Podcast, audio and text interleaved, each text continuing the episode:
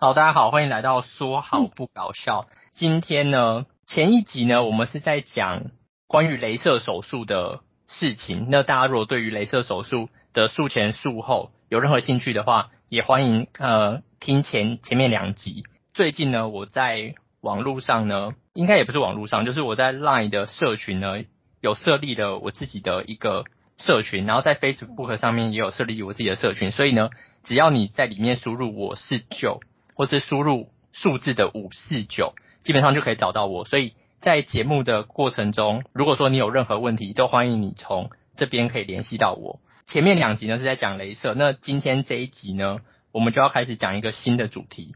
因为呢，这一次呢，我终于请到了另一个来宾。对，每一个来宾对我来说都非常的不容易啊。对，好，那今天呢，我们就请来宾来自我介绍一下。好，大家好，我是杰西卡，然后我是呃去年刚从澳洲回来的美发设计师。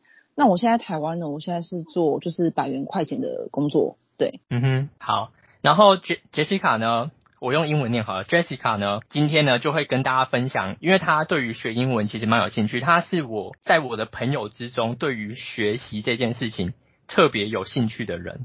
对，因为我知道蛮多朋友就是其实对于学习已经有点失去热忱，可能是因为被学校的体制而影响这样子，但是他是一个对于学习蛮有兴趣的人，然后呢，他就有跟我分享说他开始上 Coco 龙这个课程，所以呢，今天呢就。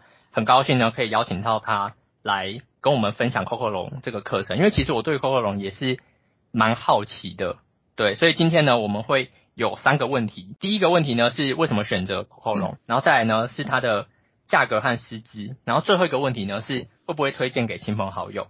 好，那没问题的话呢，我们就会从第一个问题开始。第一个问题呢是，你当初为什么会选择 Coco 龙？就是譬如说你怎么发现它的啊，或者说之类的。哦，我觉得这问题非常好，因为一个因缘机会之下呢，我本呃原本就是英文一直是透过跟外国朋友做语言交换而学来的，那可是刚好是发生到一个就是呃有点想要跟一个外国朋友成为朋友到可以更进进一步发展的情况之下，嗯，那发现说，哎，可能双方都觉得彼此的英文程度就是不是很 OK。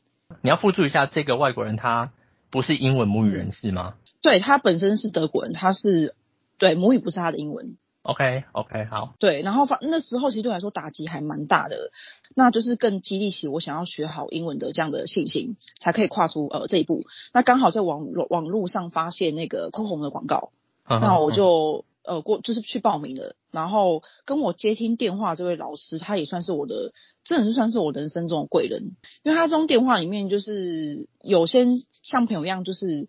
倾听我的内心状态，然后跟理解我为什么要学英文。那我觉得他不像坊间的很多就是推销业者，一直就是呃不停的 push 你说，你就赶快买产品啊什么之类的。然后我们家最好就是一些就是呃很商业化行为。他协助你蛮多的，对，他协助蛮多，而且我们就是很聊得来。然后他也就是我们聊了那时候好像快聊了一两个小时吧。就我觉得我的信心就是有被他。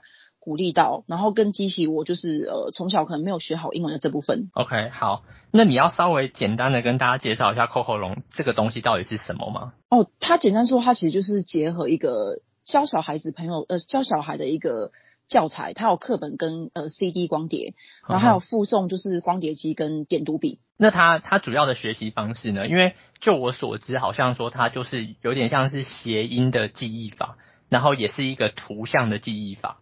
所以你要不要举例一下，就是说，呃，有怎么样的图像记忆法，然后来帮助你学习？嗯，它其实就是很详细哦，它里面有包含大家所熟知的，就是 KK 音标，然后还有自然发音，嗯、就是我们台湾早期这两个模式。嗯、那它要结合图像记忆法，所以你在搭配 CD 光碟的时候，一定要记得它的图像的口诀。然后跟他声音的口诀，所以它是一个，其实它是一个蛮蛮有趣，它不是说就是光用背的，它是利用我们的右脑，就是我们大脑右脑的记忆法去呃激发出你学英文的图案的这个记忆。嗯哼，这段怎么突然听起来有点像叶佩？就是这段感觉突然听起来感觉你有点像是那个里面的服务专员，然后想要跟大家推荐这个这一套课程这样子。哦，真的吗？没有没有，我就是真的是单纯觉得说。不知不觉当中，我在学习它的时候，我自己也觉得，哎、欸，我口才好像变得蛮好那种感觉，就不知不觉就讲讲这样了。OK 好，那你要跟大家分享一下，因为我记得你之前好像有跟我介绍说，那个是凉鞋，是不是？它它是不是有个凉鞋的记忆法？凉鞋英文里面凉鞋这个字，对对对，它有单字本。那它其中一个是叫就是 sandal，、嗯、就是凉凉、嗯、鞋。嗯，就是那它怎么记？就是谐音，就是 sandal。其实你往谐音想，它其实就是你要有点想象力，它就是有点像三朵花。sandal 就是山嘛，就有点像台语、嗯、台语那个山，所以。你在看到这个字，在想到那个山的时候，你就会想说，哎，三朵三朵，那就是接什么三三朵花，然后三朵花可能就是跟那个凉鞋上三朵花有一个关系，因为它图案是画一个人穿着有凉鞋图案的这个花。嗯哼嗯哼，对。哦，所以就是用这样的图像的记忆，然后还有谐音的方式去让你记得这个单字就对了。嗯，没错。接下来呢，我们就进到第二题。第二题的话呢，就是价格和师资的部分。我在想说，价格你可能就是讲一个区间好了，就是我觉得可能不用说完整的讲说哦，它就是多少钱。你可能讲说，譬如说它是呃多少钱到多少钱之间。对，嗯，它价格部分其实一开始原价是十五万，那后来就是就是刚好有优惠，所以我那时候报是十万多，然后我分两期。然后师资的部分的话，其实差差差不多，它都是以接听电话教学方式做线上辅导，所以大概就是三位老师，然后就是呃，就是不固定这样子，就是随机的。接听电话的方式是怎么说呢？就是说，然后因为你刚刚有说接听电话的方式，然后接下来你有说三位老师，那接听电话的方式是说你上课的时候你是打给他，还是他打给你，还是说怎么样？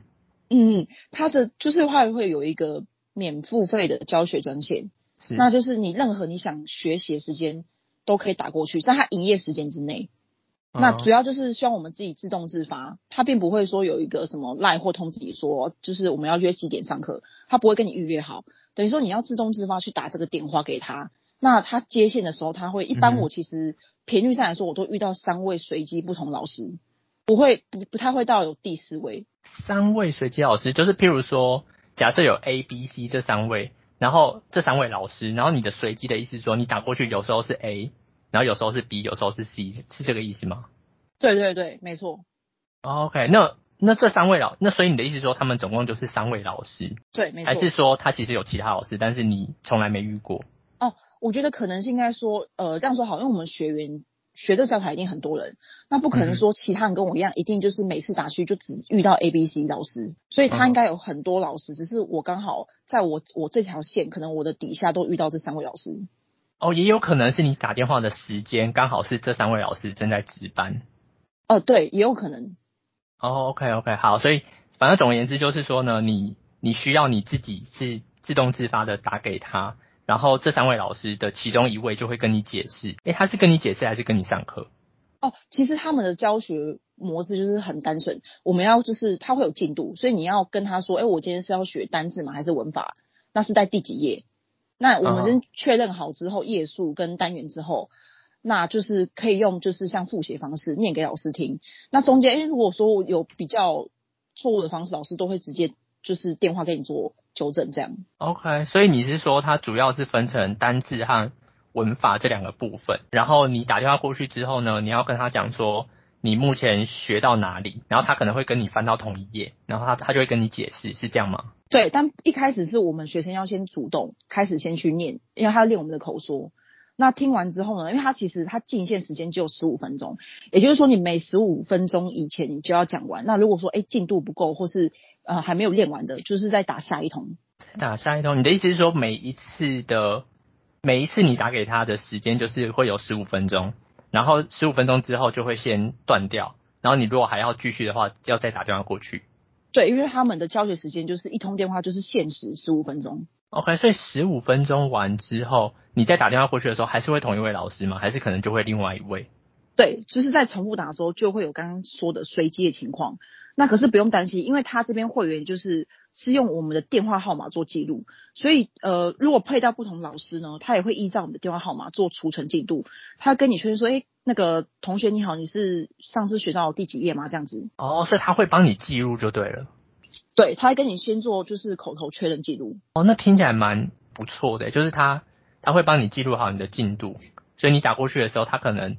你还没讲话，他大概就知道你的进度是到哪里。对，不过他会就是还是以尊重我们消费者为主，他还是跟你确认，因为我有发生过，就是有时候他们可能忘记寄到，明明我上次是可能到三十页，结果可能呃上次之后打去的时候，他又跟我说上次是二十八页，就是当我们会发现说有点误差的时候，一定要跟他们做回报。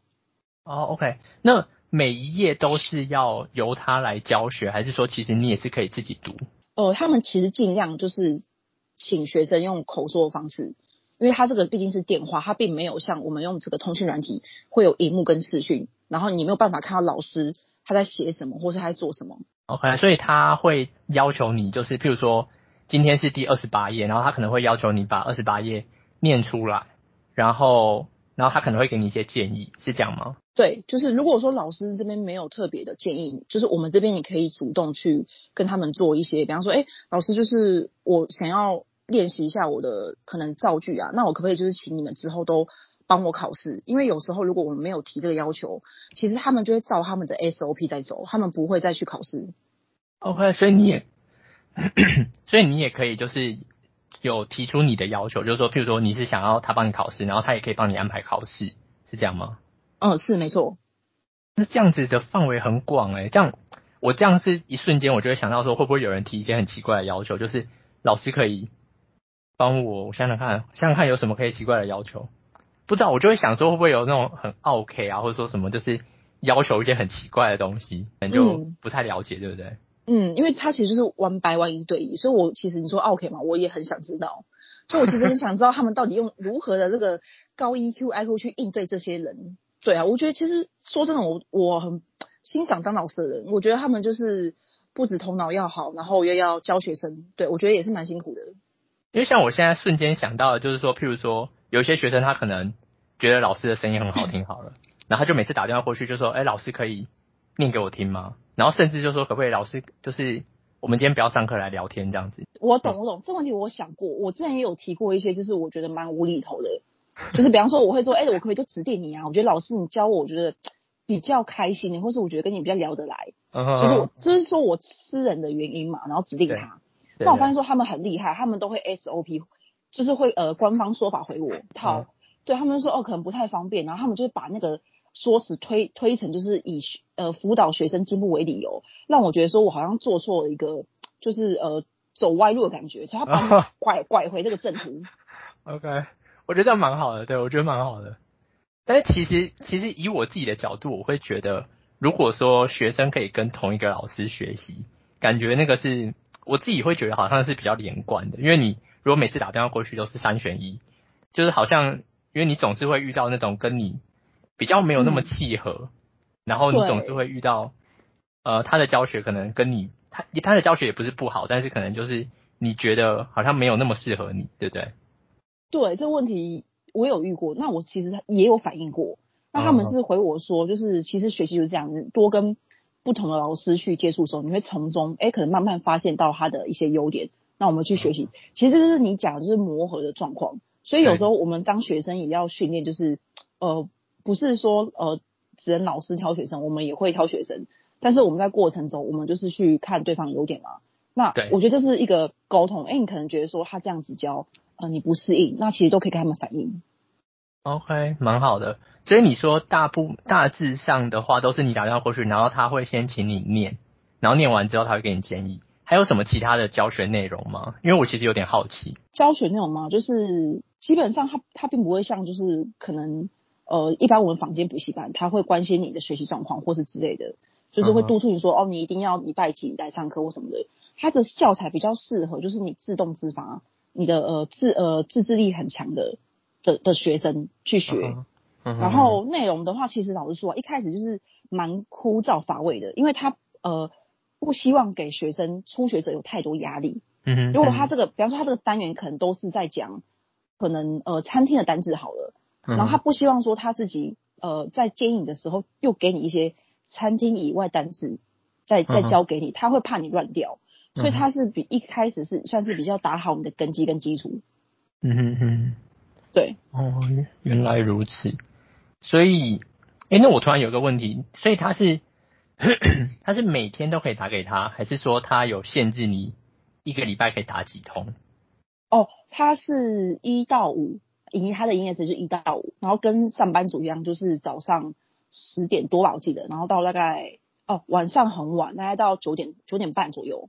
嗯哼，你说十点，譬如说假设是十点到九点半。对，差不多，差不多也是十个多小时。啊、然后它中间有就是吃饭时间，午休一个，午餐休息一个小时。所以这些时间都可以打给他，嗯、都可以打给他。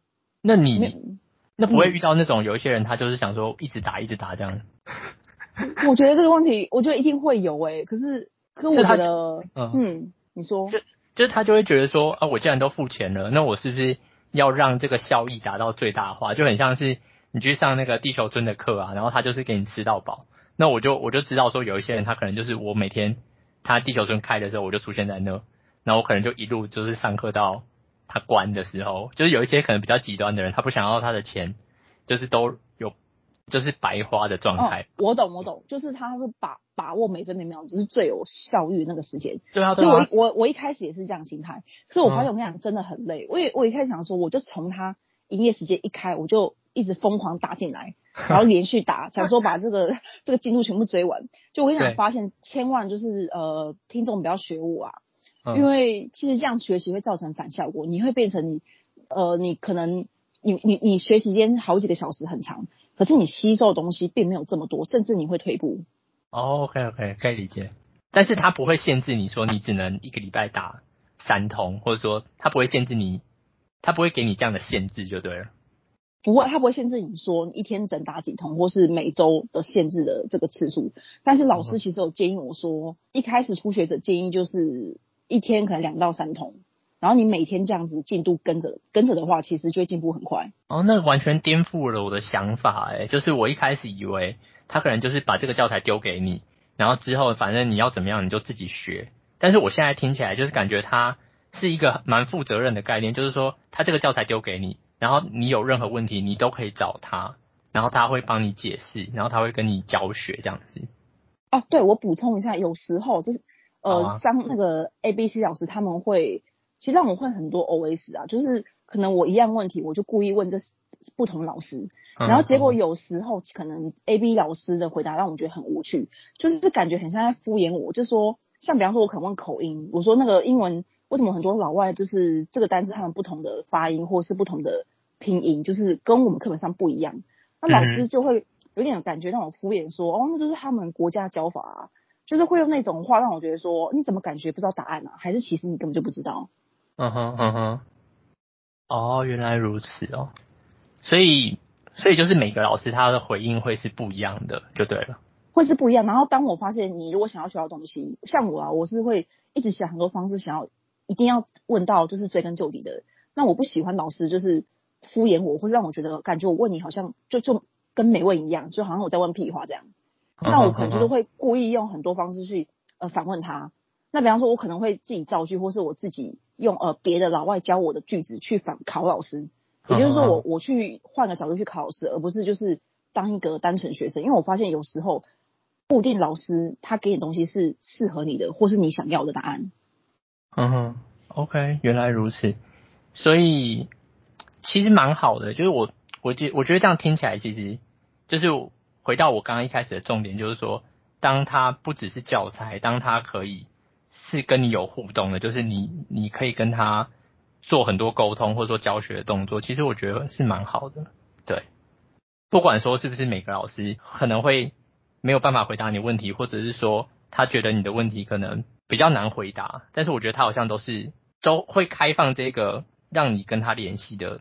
这个方式对，好，我觉得这个部分其实我们讲了蛮多，尤其是教学内容的方式，我觉得我觉得蛮好的。这个对于呃听众来说，我相信对他们来说应该会蛮有帮助。好，那接下来呢，我们就会进到最后一题。最后一题呢，就是是否会推荐给你的亲朋好友？就是说，假设你的朋友他们也是很苦恼于这种英文的学习，你会不会想要推荐给他们这样的教材？嗯、哦，我个人是觉得啊。呃，如果说你本身预算有限，然后加上你的学习，嗯、你一直以来你学英文有很大的，就是可能卡关啊，然后你可能学习并不是属于那种，一般我们坊间补习班大家应该都知道，就是它会有短期性的，然后你可能没有办法有堂数，嗯、就是你的堂数限制，那很多东西都限制住了。但如果发现说你哎你自己本身预算有限，你不适合坊间补习班教学模式的话，嗯、那我我其实会推荐呃朋友来选择我这个 COCO 软体。嗯哼哼，因为它是比较克制化的，就对，就是你你只要有遇到任何困难，你打给他，然后他其实也会协助你这样子。对，它比较克制化，然后它比较适合就是呃比较适合有趣一点的，可能图像记忆法的，就是像我自己本身就是试过房间很多补习方式都没有用用的人，才会最后选择到这一步。OK，然后我在我在跟你讲的过程中，我突然想到一个问题，就是说。那他会有限制你这个电话你可以打多久吗？就譬如说，譬如说教材也给你之后的一年内，你可以打给我，然后我可以给你上课。他有限制一年，或者说他有给你任何时间限制吗？哦，没有没有，这就是他的优点。他当初是有说他就是呃永久学习，他没有限制几年。其实你有报名的，就是就是一直可以学下去。哦，那真的是蛮好的。这个会让我想到我之前在。呃，台北车站的时候，就是，嗯、呃，他有读书中心，我不知道你有没有听过，但是反正读书中心我就有办了一张会员，然后他可能就是要先预付，譬如说五百块，那我就想说，那这个五百块如果说我没有用完，要要怎么办，或者说什么之类的，然后那个店员就很帅气的跟我讲说，这张卡可以用到我们岛，直接就是一直用到我们这家店，就是不存在，你都可以用这样子，就只要你里面有钱，对。对，就是有一点，就是跟你挂保证的概念，就不会说什么哦，你这张卡啊，然后可能三年之后你就失效了，你这个钱就没了这样子，就它是一个永久的概念。那我那时候就觉得，嗯，这家店好像还不错，还不错。那你那时候学习的心得呢？就是你用了之后，你，你是说呃读书中心吗？对对对，读书中心，我觉得蛮好，它就是蛮安静的，就是读书中心跟图书馆比起来的话，读书中心。比较不会有人就是走来走去，然后他给他，因为他只有书桌是亮的，然后他书桌以外的地方全部都是暗的，所以就其实比较没有那种分心的东西。因为像我自己是习惯去图书馆，然后我发现读书中心就是它，它可以那个气氛可以让你更专心一点。哦，对，它比较安静，对不对？比较适合就是比较比较不喜欢被打扰的人的那个对那个感觉，而且是容易分心的人。哦，真的，那我觉得应该也蛮适合我去的，我很容易分心。那你也可以就是就是考虑一下，但是现在疫情的关系，可能就都没有开。但是你之后也可以去看看。其实我蛮建议大家就是去看看读书中心的环境，因为我觉得跟图书馆蛮不一样的，然后跟家里也不一样。那今天的访谈其实差不多到尾声了，你有没有什么事情还是还想要跟大家分享一下？就是关于 COCO 龙也好啊，或者说其他的事情也好，分享一下嘛。我觉得就是对我最近就是语言的部分啊，我很鼓励是听众，如果听完了我们这一段。就是聊天啊，然后对英文的这些介绍，如果你是你觉得对英文哦或不不管是日文有兴趣的，我觉得就是鼓励大家就是不要放弃，然后真的是时机到就会遇到一个贵人老师。像我本身就是呃从小花很多钱，然后父母也叫我去什么何家人补习，其实说真的花花也不快要接近十万啊，因为一般补习班也蛮贵的。可是可是我居然是到快二十七、二十八岁这一年才遇到这么适合我的补习班。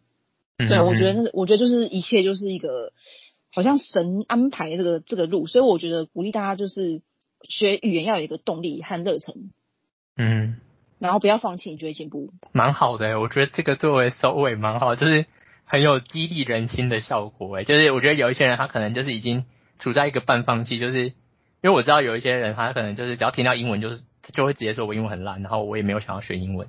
但我觉得你。跟我一开始所描述的是一样的，就是你对于学习就是都一直算是蛮有热忱的，对，蛮好的。对对，然后最后我也蛮鼓励大家，就是可以呃有机会等疫情结束，那可以去好好充实自己，去看看国外世界。那像我去过澳洲，那蛮鼓励大家去国外一趟。那先不要下不要下定论，哦，不要去否定自己说做不到。我觉得你当你跨出这一步的时候，你的你的世界的那个眼光是会很远的。其实，在那一年。就等于其实胜胜过我们在台湾这十几二十年的学习英文的效率。我我也是这么觉得，就是当我之前到国外的时候，我也是发现语言其实它不是一个，我自己会觉得说我我出国回来之后，我发现语言好像是一个工就是一个沟通的工具，它不是一个学习的学科。我觉得这个其实蛮不一样的。因为如果说当做当把语言当做是一个学习的学科，好像它就很无聊，然后它没有任何作用。但是当我住到国外之后，我就发现它的作用真的是非常非常大。对。真的，英文真的是要有环境，那你就不会觉得说啊，你现在台湾很痛苦啊，每天去学校上课交作业。其实到后面我跟你讲，真的是没有用。你后到后面，你就会觉得语言对你来说就是很像什么呃例行公事，它很像上班打打卡下卡，所以它只是一个很机械化的东西。你后面你会忘记为什么要学习它那个美好的初衷。所以我觉得你的环境很重要，那身边的人遇到的人很重要，然后要呃敢开口，就是你不要害怕错误。其实你你错越多，你就会知道说你对这个东西记忆越深越深刻。没错，没错，没错。我觉得我们这个收尾真的是非常好。对，好，那今天就是一样，就是非常感谢呃 Jessica，就是可以来可以来成为我的来宾。对，因为我真的是非常缺来宾。好，那如果说听众朋友有任何其他的经验，你想要跟我分享，不管是学习英文啊，然后不管是呃，近视雷射啊，就其实主题不局限于这些，就其实我对于各个主题都蛮有兴趣的。那大家如果要跟我联系的话，就是如同我在前面有说的，就是在脸书或者说在 Line 的社群里面，只要打上我是九基本上就可以找到我，然后跟我联系。那如果说你有任何其他的问题想要问 Jessica，其实也可以跟我联系之后，我可以再问他，然后再回复给你，或者是说，当然你也可以有可能可以直接跟 Jessica 联系。好，那这个今天的访谈呢，就到这边。Jessica 要跟大家说再见吗？这个这这句话怎么有点像那个天线宝宝？天线宝宝。对，好，那你要跟大家就是，对对对，要跟大家说一下再 再会吗？好啊好啊，呃，今天很开心，这是我第一次上节目，然后也希望可以帮助更多人，可以跟我一样，就是呃继续学英文，然后有一个出国的梦想，因为我之后也是想要计划。